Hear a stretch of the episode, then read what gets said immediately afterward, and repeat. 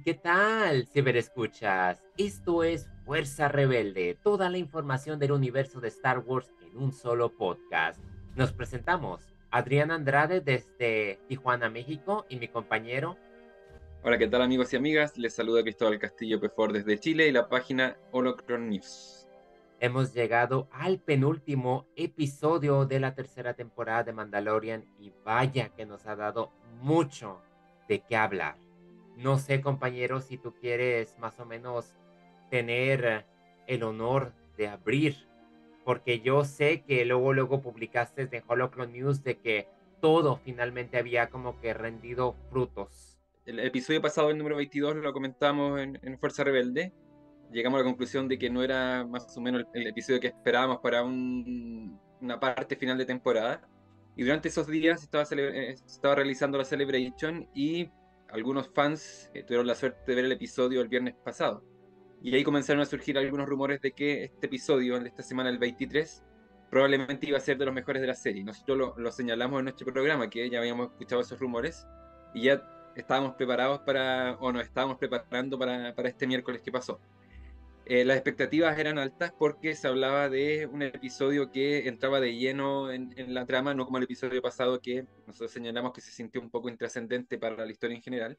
Pero acá tuvimos un episodio que desde el minuto uno hasta el final nos tuvo ahí, pero con alto grado de tensión al borde del asiento y que nos demostró que Star Wars, como lo hemos dicho muchas veces, es una saga en construcción, es una saga que poco a poco va uniendo películas, series, libros. Y en este episodio en particular tuvimos mucho, tuvimos mucho de Legends, de Legends pasado me refiero, el universo expandido que ya no es parte del canon.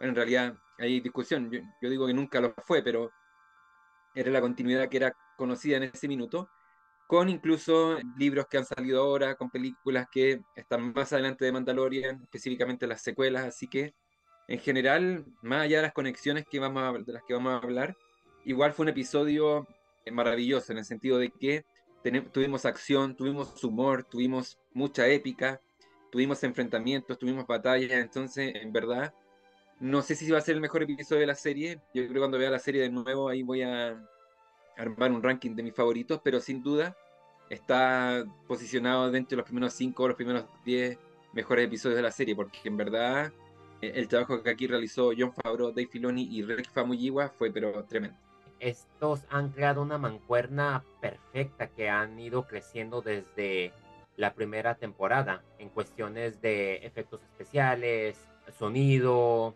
interpretación y cómo partieron solamente con un mandaloriano, después se le sumó Grogu y hoy en día ya tenemos a todos estos clanes y tenemos a lo que ha sobrevivido del imperio. Este episodio tuvo acción, humor, intriga, o sea, tuvo todo el paquete completo. Todas las historias que se nos dieron en el primer episodio de esa tercera temporada y elementos que se fueron incorporando aquí rindieron fruto y fue lo que me encantó. En cuanto vemos a Elias Kane comunicándose con nada menos que Moff Gideon, nos quedamos, oh, nos damos cuenta de lo poderoso que es Gideon. Descubrimos que realmente Gideon ha tenido su base todo este tiempo en Mandalore Ahí él ha habitado con leyendas, con maldiciones para que no se acercaran y ahora yo ya entiendo por qué siempre estaba al tanto o por qué siempre creaba esa discordia.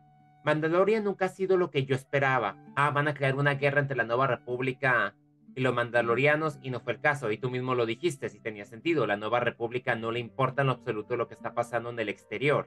Pero fue muy interesante cómo, o sea, se metieron en los planes de Gideon, verlo como que sudar o verlo enojado y me gustó a la vez tener al Consejo de la Oscuridad, referido en inglés como Shadow Council, que suena más padre. O sea, tenemos a varias referencias que unifican a toda la saga por completo y de los cuales a los haters pues los hizo más odiosos al darse cuenta que no, ese rumor de que iban a hacer borrón y cuenta nueva a la trilogía secuela nunca estuvo en la intención y tú mismo pusiste eh, las palabras que dio John Favreau cuando esta serie estaba en proceso de estrenarse. Me fascinó ver al comandante el Brendel Hooks cuando dijeron el nombre. Oh, es el padre de la primera orden, por así decirlo. Y es muy interesante que el hermano de Doha Greason lo haya interpretado para que tenga ese semblante. Y me gusta cómo entre ellos pues mencionan como que el proyecto de Necromante, de donde viene lo de a lo mejor Snow o Sirius. Obviamente la referencia del heredero del imperio de Troan es más que nada emocionante, como también tener a este capitán Pelian Gilad, quien solamente es mencionado en las novelas. Me gustó también como hay una especie de poder, porque Moff Gideon tiene como que celos, no cree que Tron existe, lo ha mantenido en secreto y eso es muy bueno. Yo creo que ese es un as debajo de la manga con el que Dave Filoni y Lucasfilm nos van a dar, ah, no sé, la película que se rumora podría salir en 2026, que va a ser totalmente épica. Estos ocho minutos o diez fueron oro puro. Si uno estaba acostumbrado a ver mucho a los chicos buenos, ver a los malos, lo que permanece de ellos, sus tácticas, asombroso y siniestro. Sí les aplaudo bastante lo que hicieron con esta escena, que, que las referencias volaron hacia todas partes. Tuvimos referencias, como dije, al antiguo universo expandido. De hecho, acá está Heredero del Imperio. Eh, esta novela que es icónica dentro del universo Star Wars fue la primera continuación que se hizo del Retorno del Jedi, incorporó personajes que hoy día también son integrados, tú lo dijiste. Eh, tenemos a Tron, que siempre fue un personaje, pero por su, también por sus características físicas, también fue muy icónico. Nunca pensamos que lo íbamos a ver en live action, o sea, cuando volvió en Rebels, cuando fue incorporado en Rebels, muchos nos asombramos y dijimos, genial, están tomando este personaje de lo que ahora es Legends y lo están integrando a la saga en un momento que tampoco le correspondía, según lo que habíamos visto en las novelas. O sea, la novela fue El heredero del imperio luego del retorno del Jedi, aquí lo vemos antes incluso de A New Hope, lo que ahora es canon. Y ahora sabemos que va a volver para esta época posterior o época conocida como la Nueva República. Su regreso se ve como una especie del retorno o, la aparición del Mesías, el, que puede devolverle al imperio de su gloria. Ahí lo que hace Pelayon eh, o Paleón, no, hay gente que lo pronuncia de, dos formas, es decir, prácticamente que Tron va a salvar el imperio, que él es el heredero del imperio.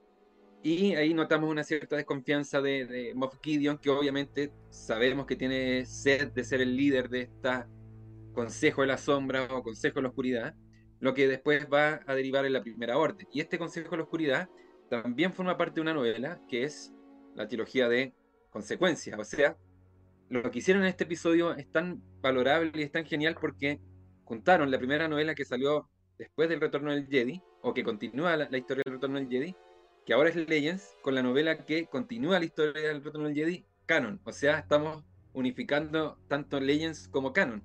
Se sintió genial ver a Brendan Hacks, un personaje que yo en verdad deseaba ver hace mucho tiempo. Lo vimos o lo conocimos en esta teología de consecuencias y también hay referencia de la novela de Phasma, y por lo tanto era un personaje que eh, muchos pensábamos que sí o sí tenía que aparecer en algún momento. Más sabiendo que su hijo, Artimat Hax, interpretado por eh, Don Han Gleason, fue de los grandes personajes, o por lo menos de los líderes de la Primera Orden, en el momento ya de las secuelas, así que ahí esas conexiones se sienten muy bien, se siente realmente que están aprovechando lo mejor de todo el material que tenemos para armar un canon fuerte, consistente, que eh, va mezclando un poco de ambas cosas. Y creo que en esa dirección Disney ha acertado. El antiguo universo expandido tiene historias muy geniales. Yo no voy a ser como esos fans que vienen y dicen, no, yo me sé todo el universo expandido. No, todavía me faltan algunas cosas por leer. Pero yo sé que hay historias que quizás no son tan consistentes, hay historias que podríamos considerar incluso como relleno para ir llenando vacíos. Y que si analizamos todo el universo expandido, más allá de esas historias geniales, hay algunas cosas que quizás no van cuadrando o a rato se puede sentir un poco inconsistente. Insisto, hay obras muy geniales dentro de, esa continuidad, pero, pero creo que Disney puede hacer un trabajo mucho más sólido en unificar todas estas tramas, en unificar todos estos elementos. Y estos ocho minutos, como tú dices, son eso. Como dije, referencia a Legends, al futuro de Star Wars, a las secuelas. Y por lo tanto, eh, a pesar de que se anunció una película de Rey, a pesar de que sabíamos que ya The Mandalorian estaba tomando elementos de las secuelas, aún habían fans que insisten hasta este minuto en decir que Disney no, en verdad no va a considerar la secuela y que si bien va a tomar algunos elementos, la historia va a continuar en direcciones distintas. Yo creo que no. Creo que cuando vemos The Bad Batch, por ejemplo, sabemos que hay una trama de Bad Batch, que es prácticamente la, trama de la clonación, que se enfoca en este plan de Palpatine. Ahora lo sabemos gracias a The Mandalorian, entonces todo se va a unir en algún minuto. El tema es que hay que tener paciencia, no nos pueden dar todas las respuestas de inmediato, porque la gracia es ir conociendo poco a poco esta historia a través de nuevas series, nuevas películas, nuevos cómics, nuevas novelas, etc. Así que yo feliz con estos ocho primeros minutos, muy profundos, muy misteriosos incluso. Creo que este proyecto de Nigromante eh, podrían eh, jugar un poco más con esto. No sabemos todavía si es Palpatine, si es Snow, pero todo apunta que la dirección es esa: llegar hasta la época de las secuelas. Dave Filoni, cuando introdujo a Tron en la tercera temporada de Rebels, todo apuntaba a que en el futuro tenía en mente adaptar el heredero del imperio. Y nos hemos dado cuenta ahora por ah, la serie que viene de Ahsoka, en Mandalorian, ya como que está volviendo oficial. Y es bueno que, que agarre elementos que puedan funcionar. Todo apunte a que va a ser una película épica en todas proporciones dejando a un lado a los villanos, que bueno, lo vamos a tener que retomar porque para mí este episodio fue tipo el Imperio contraataca. Nos enfocamos con los Mandalorianos. Finalmente vemos la fusión de los dos clanes. Dead Watch ya no existe, entre comillas, sino se fracturó y se dividió en varios. Se entiende por qué se refieren ellos como los hijos de la guardia es interesante ver la función entre ellos y el clan um, de Bocatán, los Night Bulls. Me gusta como que la pequeña rivalidad que hay y cómo el peso del liderazgo lo tiene Bocatán. La honestidad en la que se desenvuelve Dindy Jarin cuando le dice, yo no sigo la espada, yo te sigo a ti, sigo el honor y tú eres una persona que se preocupa. Aquí tuvimos muchas respuestas a la historia de Mándalo, de cómo fue de que Gideon recibió la espada ya vimos que realmente Bocata nunca la perdió. Ella la entregó para salvar a, su pueblo y me imagino que por eso ella no puede aceptar la espada porque es como que la maldijo. Porque previamente Sabine se la pasó a ella. Ella la acepta, pero me imagino que como ella se la entregó a Moff Gideon y la traicionó y todo, quiero creer que como son muy supersticiosos, por eso se, se entiende que está maldita y no se, no se puede regalar esa espada. Pero fue muy interesante conocer eso, pues de que Moff Gideon, a pesar de todo, hizo lo que quiso, se quedó con Mandalore, Bo-Katan fue vista mal y aquí ya todos descubren que realmente era una buena persona, que perdió la fe, que fue destrozada y que ahora quiere tratar de reclamar Mandalore en compañía de todos y me gusta. Kerry Sakov está haciendo un excelente trabajo como Bo-Katan, convirtiéndose en un personaje corazón y estrella. Obviamente no pudimos evitar tener momentos muy divertidos con Dindy Yari y Grogu.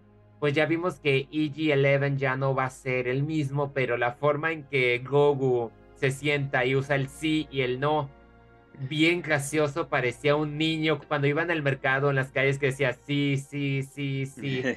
Leí comentarios que muchos se enojaron, que se les hacía tonto esa cura, y yo decía, cualquier padre o incluso si tú tienes sobrinitos, Tú sabes que cuando se emocionan, se vuelven tan que dices insoportables. A mí me encantó y fue un buen momento para contrarrestar la forma en que todo culmina. Yo en cualquier momento, cuando regresan a Mándalo, yo estaba esperando al imperio. Yo dije, van a llegar y los van a atacar.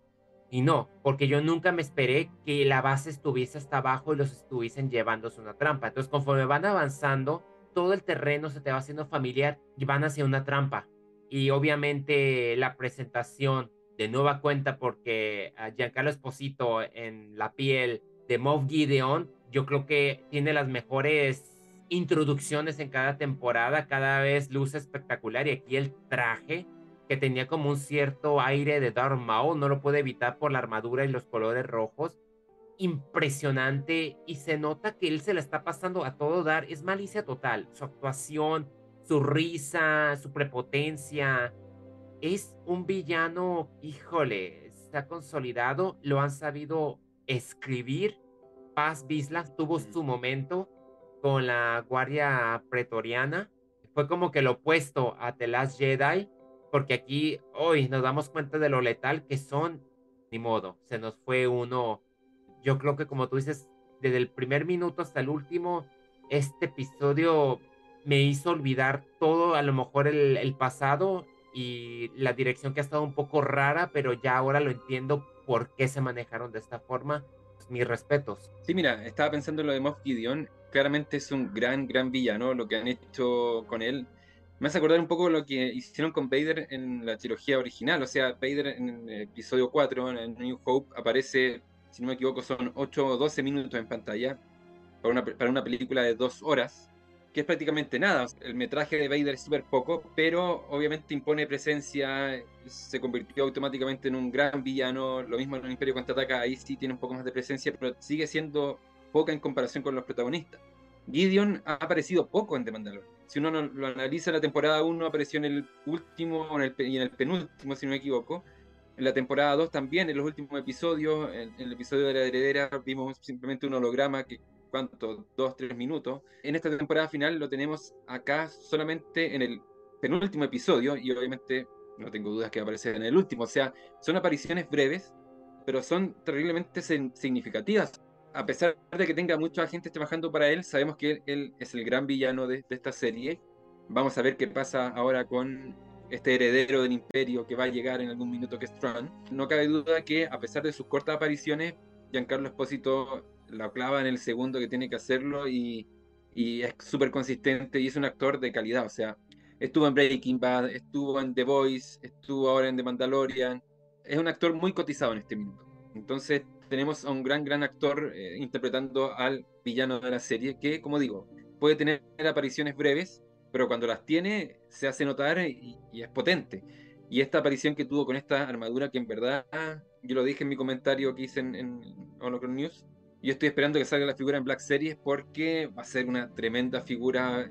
Porque en verdad el, traje que tiene, que se armó con, con Beskar, es espectacular. Esta nueva armadura realmente a mí me sorprendió el diseño.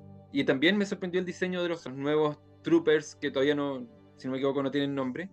Porque también creo que es una mezcla entre distintos tipos de Troopers que hemos visto a lo largo de la saga. O sea, me hizo acordar incluso a los de la primera orden, con, con, esos ojos un poco más grandes, con esta parte negra. Incluso a los que vimos en Rogue One, que siempre se me confunden nombres si no se dice Black Troopers. Dead Troopers, ahí está. Que tienen como una especie de, línea acá al medio. Incluso también los de Solo, estos eh, que patrullaban en las calles de Corelia. Entonces creo que tiene un poco de todo este nuevo traje y me, me gustó. Creo que el diseño también se ve incluso un poco noventero. Creo que ahí en cuanto a diseño, la serie o este episodio en particular han acertado muy bien. Gideon, espectacular, yo no tengo nada que decir. Lo, hablamos del Consejo de la Sombra, lo vemos como una especie de líder o, personaje que quiere ser líder. Sabemos que también hay otros líderes dentro de este remanente imperial, pero Gideon obviamente ahí está jugando a ganador y a convertirse en el líder de lo que va a ser después la primera orden. No sabemos qué va a pasar con Gideon, en qué momento va a morir. Yo creo que va a morir en algún momento no creo que sea un personaje que desaparezca o se escape. Yo creo que en algún momento tienen que matarlo, pero, pero por lo menos ahora creo que lo han enfocado como un gran líder y un villano que está a la altura de, esta serie. Todas las secuencias de Mandalore me gustaron también. Creo que hay un sentido de épica muy grande cuando vemos a las naves, eh, este crucero imperial que, capturaron los mandalorianos con el signo del mitosaurio pintado abajo y vemos todas estas naves abandonar Nevarro. Creo que ahí hay una conjunción entre eh, los efectos especiales, cómo están hechos las tomas y la música.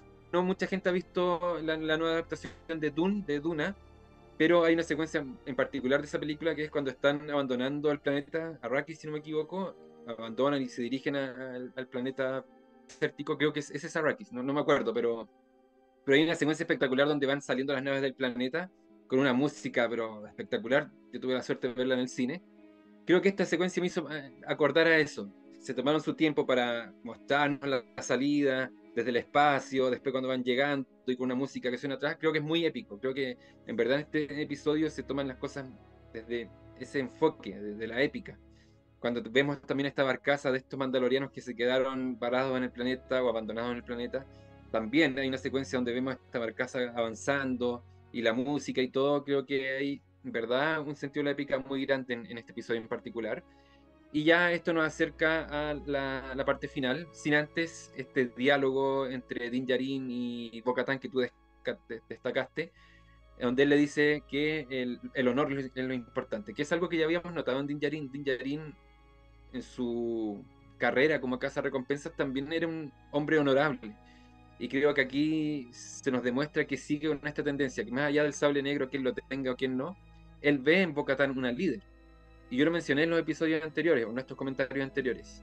Toda esta temporada está enfocada en mostrarnos a una Bocatán como una futura líder o que ella realmente es la líder. Creo que ese diálogo de, él le entrega su confianza y su eh, lealtad es muy notable. La secuencia también donde vemos a, Paz Vizla jugando ajedrez con Axel Wolf y que se ponen a pelear, porque ahí nos demuestran que a pesar de que hay un espíritu muy grande para entre estos mandalorianos para recuperar el planeta, obviamente hay visiones que contrarrestan, visiones filosóficas, políticas, religiosas, que de todas formas, aunque ellos consideran el objetivo de recuperar Mandalor, es difícil de, de conjugar, es difícil de que algún día sean a lo mejor una sociedad un poco más estándar, podríamos decirlo así. Van a haber fricciones, van a haber diferencias, pero ellos tienen que saber sobrevivir a eso. Y creo que la parte final nos demuestra que, a pesar de que hay dos visiones de lo que es el mandaloriano, el honor, que es más importante, los hace eh, sacrificarse. Lo de Paz Vizla es un sacrificio, o sea, él se queda, independiente de que los que estén ahí eh, arrancando sean del clan de Bocatán o sean de los hijos de la guardia, él se sacrifica por manda. Y de hecho él lo menciona en el episodio pasado cuando van a rescatar Nevarro. Él dice esa secuencia cuando todos pensábamos que él iba a decir no, no hay que ir y Din Djarin nos está llevando nuevamente hasta la muerte. Él dice no, nosotros vamos a ir porque somos mandalorianos. Y eso es lo final, es lo que importa. Entonces todas estas secuencias creo que están muy bien preparadas, creo que son muy importantes, creo que los diálogos en, en general son muy importantes. Y lo de Grogu a mí me encantó. Yo creo que estaba pensando lo que tú dijiste, que había gente que decía, pero ¿cómo meten un poco de humor? Star Wars siempre ha tenido humor en, La amenaza fantasma hay humor.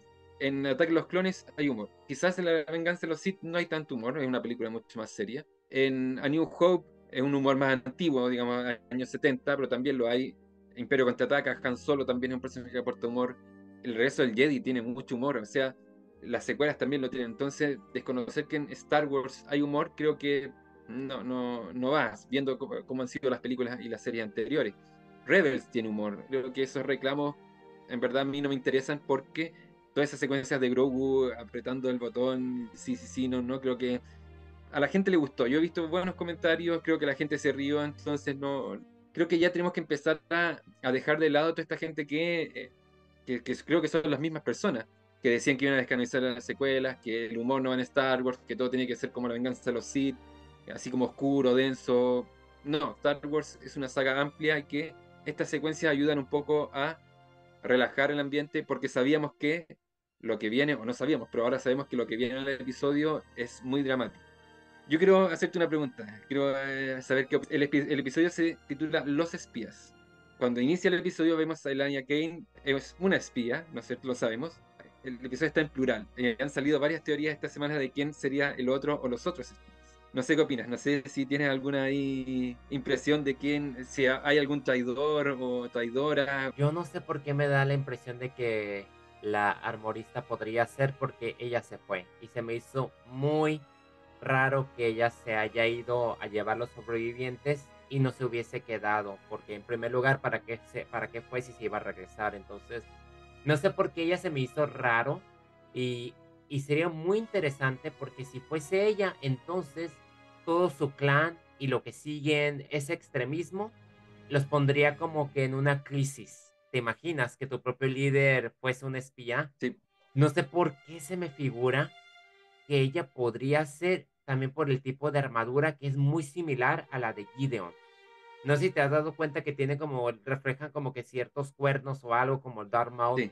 Entonces, no sé por qué. Hasta ahorita le, le he estado atinando a las cosas sin querer queriendo, pero sería terrible que fuese esta y si la atinara.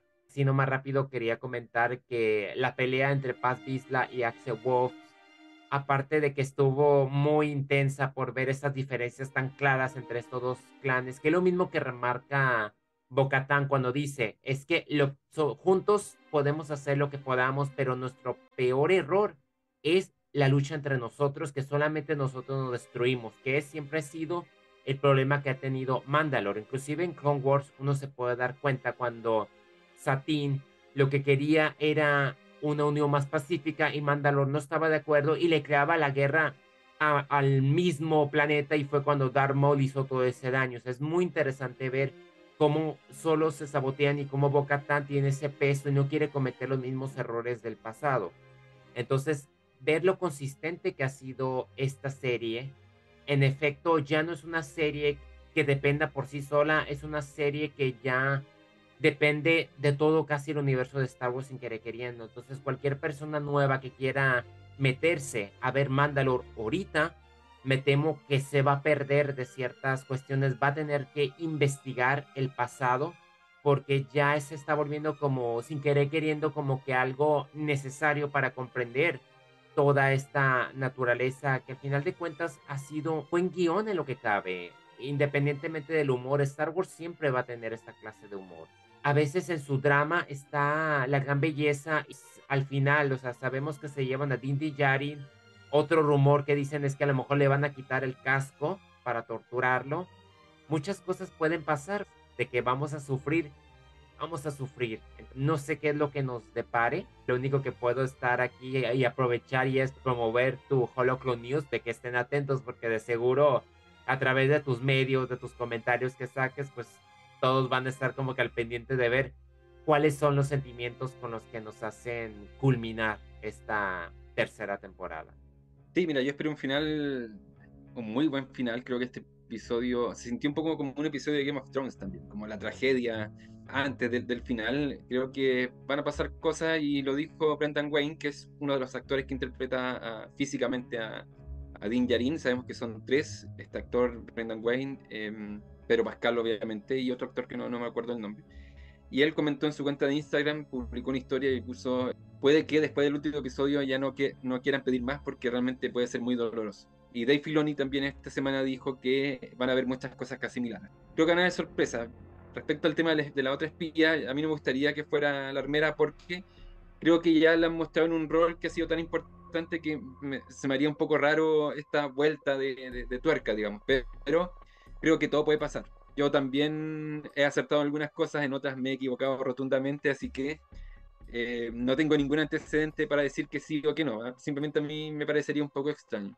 Recordemos que otro personaje que se fue a la batalla fue Axe Wolf. Creo que fue a buscar eh, refuerzo, no me acuerdo, pero él también salió a la batalla, así que puede que ahí también haya algo. O quizás estos mandalorianos que estaban parados en Mandalor eh, me gusta esta sensación que deja el episodio de incertidumbre, de que estemos hablando hoy día de quién puede ser el traidor o la traidora, el espía o la espía, qué puede pasar, nuestras expectativas y todo. Lo importante, y yo siempre lo digo como consejo, es que más allá de nuestras expectativas, no nos armemos una historia en nuestra cabeza porque después si pasa lo contrario vamos a decir, ah, yo quería que pasara eso y no. Esperemos la serie o el episodio final con tranquilidad leyendo teorías, obviamente, porque es muy entretenido, pero no armando una historia concreta en nuestra cabeza. Va a pasar lo que John Favreau y Dave Filoni y Rick Famuyiwa han ya preparado hace mucho tiempo, hacia el final ya está listo hace mucho tiempo, entonces no sacamos nada con armar una historia que ya sabemos que está escrita. Yo recomiendo que estén muy atentos a Holocron News. Yo he publicado varias cositas por ahí, obviamente sin spoilers. O sea, ahora estoy publicando spoilers del episodio y esta semana eh, los spoilers los voy a empezar a realizar el jueves en la tarde-noche, hora de chilena. Durante el miércoles y durante gran parte del, jueves no va a haber nada en la página, porque yo sé que hay personas que a lo mejor no pueden llegar, no pueden ver el episodio temprano, tienen que ver cuando lleguen del trabajo y todo, así que ahí voy a estar comentando a partir del jueves de la noche. Pero yo tengo las mejores expectativas de este último episodio de temporada de The no nos queda más que invitarlos a que se queden pendientes del siguiente programa que sería el episodio final. Yo creo que cabezas van a salir volando sin querer queriendo. Y de nueva cuenta, pues sigan el sitio de mi compañero Holocron News porque como les digo, estoy muy seguro que muchos van a querer conversar con él. Va a haber mucho que sentir, yo creo que la siguiente semana, entonces por favor, síganos acompañando en Fuerza Rebelde, que también vamos a tener el análisis del, lo del Celebration, la segunda parte, invitados para que nos acompañen y ver cómo, cómo vamos a cerrar esta tercera temporada. Sí, yo como siempre también, antes de despedirme, quiero recomendar las redes sociales de mi compañero Adrián Andrade.